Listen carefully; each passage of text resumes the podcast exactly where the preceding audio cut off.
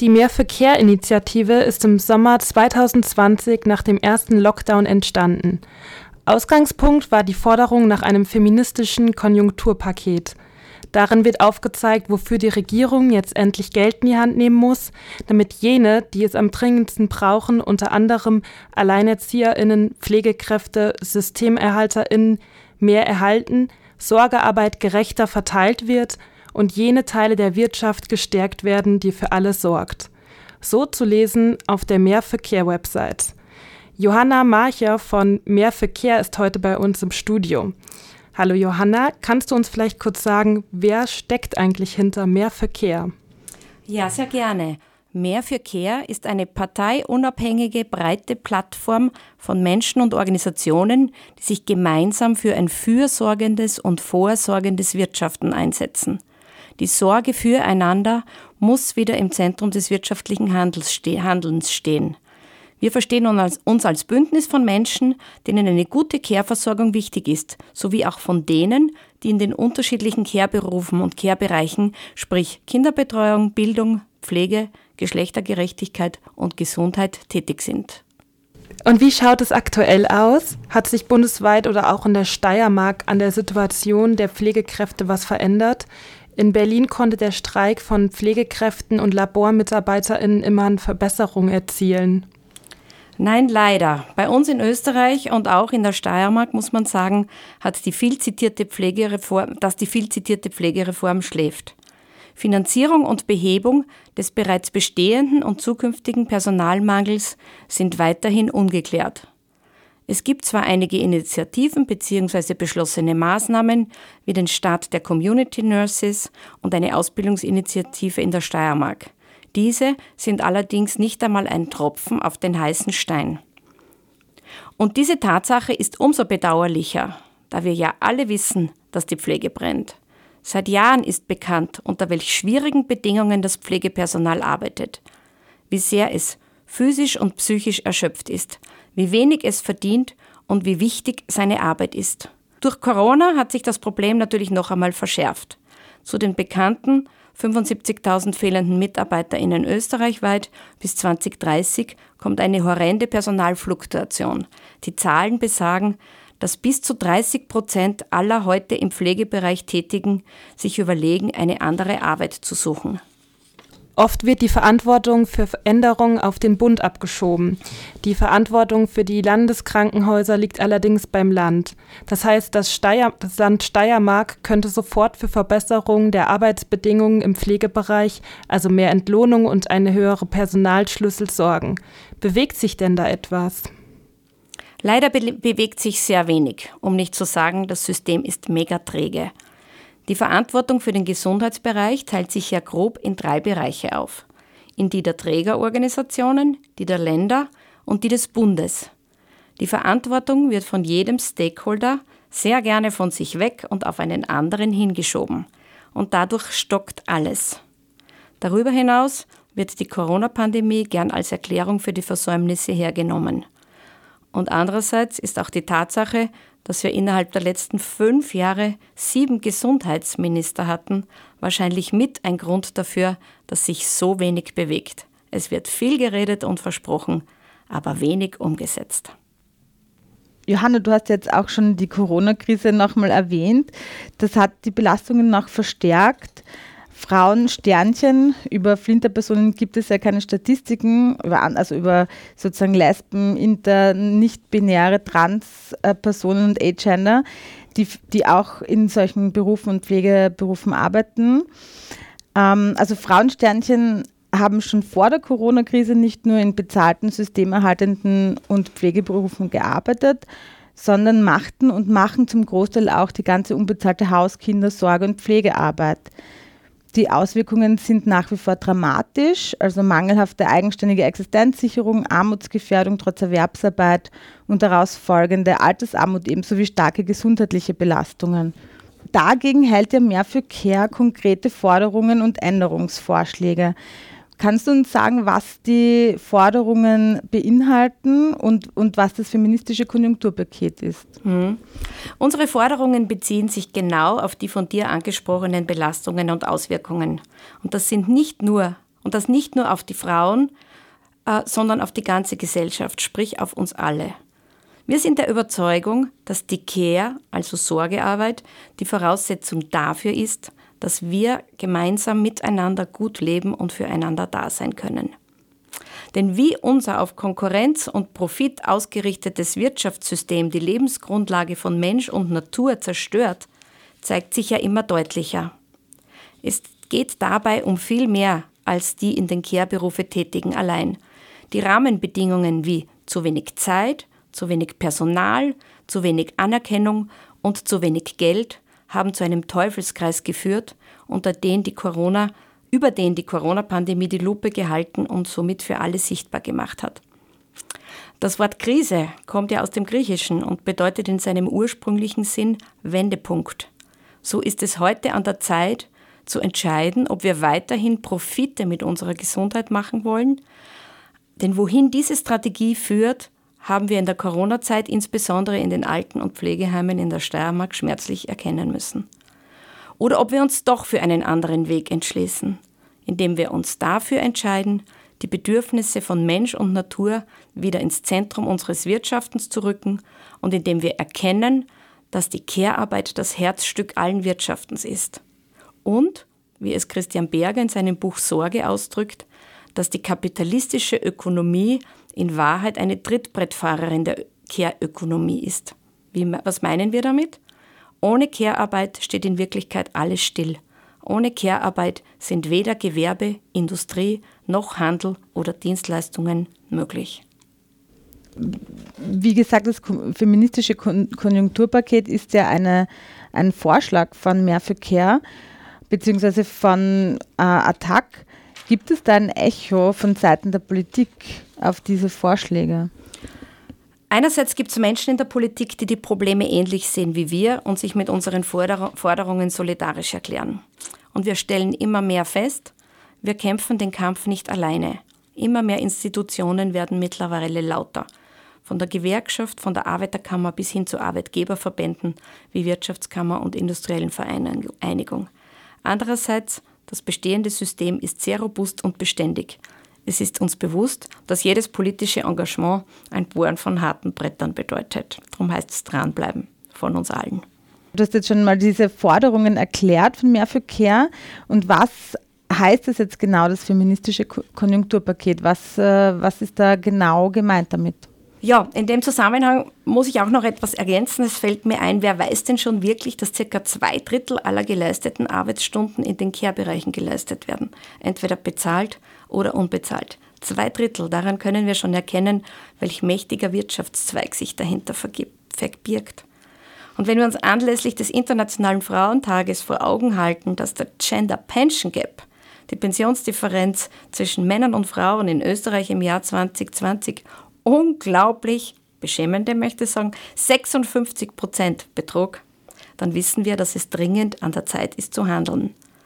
Überdies waren Frauen durch, Corona, durch Corona mehrfach belastet. Sie waren systemrelevant, über die normale Doppelbelastung hinaus mit Homeschooling geh- und überfordert. Knapp 50 Prozent der Frauen in einer in der Corona-Zeit durchgeführten Studie der Uni Wien gaben an, dass die Belastung psychisch und physisch zu hoch gewesen sei. Dazu kommt, dass in Krisenzeiten Frauen auch Gewalt stärker ungeschützt ausgesetzt sind. Allerdings war die österreichische Corona-Krisenpolitik im Wesentlichen eine Politik von Männern für Männern. Die durchgeführten Maßnahmen weisen eine eindeutige Schieflage zu Lasten von Frauen aus, und das, obwohl es, wie erwähnt, oftmals die Frauen waren, die uns durch die Krise geführt haben. Und als Gegenprogramm, um auf deine Frage zurückzukommen, sehen wir das feministische Konjunkturpaket in Höhe von 12 Milliarden für die Care-Bereiche vor. Wir wissen, dass Investitionen in Kinderbetreuung, Bildung und Pflege nicht nur die Situation von Frauen verbessert, sondern das Leben aller Menschen. Unsere Vorschläge schaffen 180.000 neue Jobs und beleben Menschen und Wirtschaft. Noch einmal, wir fordern, dass dieses Geld eingesetzt wird, um die Rahmenbedingungen für das Personal und auch für die Betroffenen in den Care-Bereichen rechtzeitig zu verbessern, damit wir nicht mit Vollgas an die Wand fahren. Schließlich benötigen ja solche strukturellen Änderungen eine entsprechende Vorlaufzeit. Wir brauchen Investitionen, um mehr Pflegekräfte zu bekommen, für mehr Gesundheitspersonal, für mehr Pädagoginnen, für Fachkräfte für Integration und Vielfalt, für bessere Arbeitsbedingungen, kürzere Arbeitszeiten und höhere Löhne für die Care-Berufe. Auch für die Entlastung pflegender Angehöriger und öffentlicher gemeinnütziger Pflegeleistungen. Auch Investitionen in den Gewaltschutz und noch eine ganze Menge mehr. Ja, du hast es jetzt auch schon eindrücklich ähm, geschildert, wie, diese, wie prekär die Situation ist und wie wenig sich da von Seiten der Politik äh, was bewegt, obwohl das eigentlich vor unser aller Augen ist, dass, äh, dass da was getan werden muss. Also vor allem, wenn man auf die Zukunft schaut, wo es einfach so einen großen Pflegekräftemangel geben wird. Wie schauen da die aktuellen Proteste aus? Also es ist ja dann doch so, dass die Leute jetzt auf die Straße gehen, vor allem auch die, die im äh, Care-Bereich arbeiten, also Lohnarbeiten. Wie schaut es zurzeit aus? Ja, es hat natürlich die Corona-Pandemie auch hier ein bisschen Grenzen uns aufgezeigt, aber die nächsten Aktionen starten jetzt wieder. Ähm, und die nächsten Aktionen starten schon heute am Internationalen Frauentag. Selbstverständlich werden wir unsere Forderungen im Rahmen der Demonstration zum Frauentag sichtbar machen. Darüber hinaus werden wir auch im Rahmen der Gender-Lesung Informationsmaterial verteilen. Mehr für Care ist es ein großes Anliegen, die Rahmenbedingungen in allen Care-Berufen, wie du bereits angesprochen hast, zu verbessern.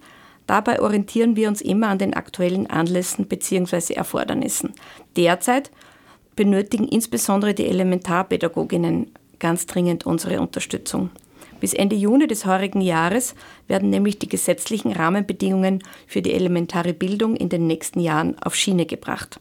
Und dort sehen wir ähnliche Problemfelder wie in der Pflege. Unterschiedliche Regelungen je Bundesland, zu wenig Personal, eine zu geringe Entlohnung, zu wenig Kindergartenplätze, zu große Gruppen und die Verantwortung wird seit Jahren hin und her geschoben bzw. nicht wahrgenommen. Erinnern wir uns mit Schaudern an die abgesagte Kindergartenmilliarde beziehungsweise den verhinderten Rechtsanspruch auf einen Kindergartenplatz aus wahltaktischen Gründen im Jahr 2016.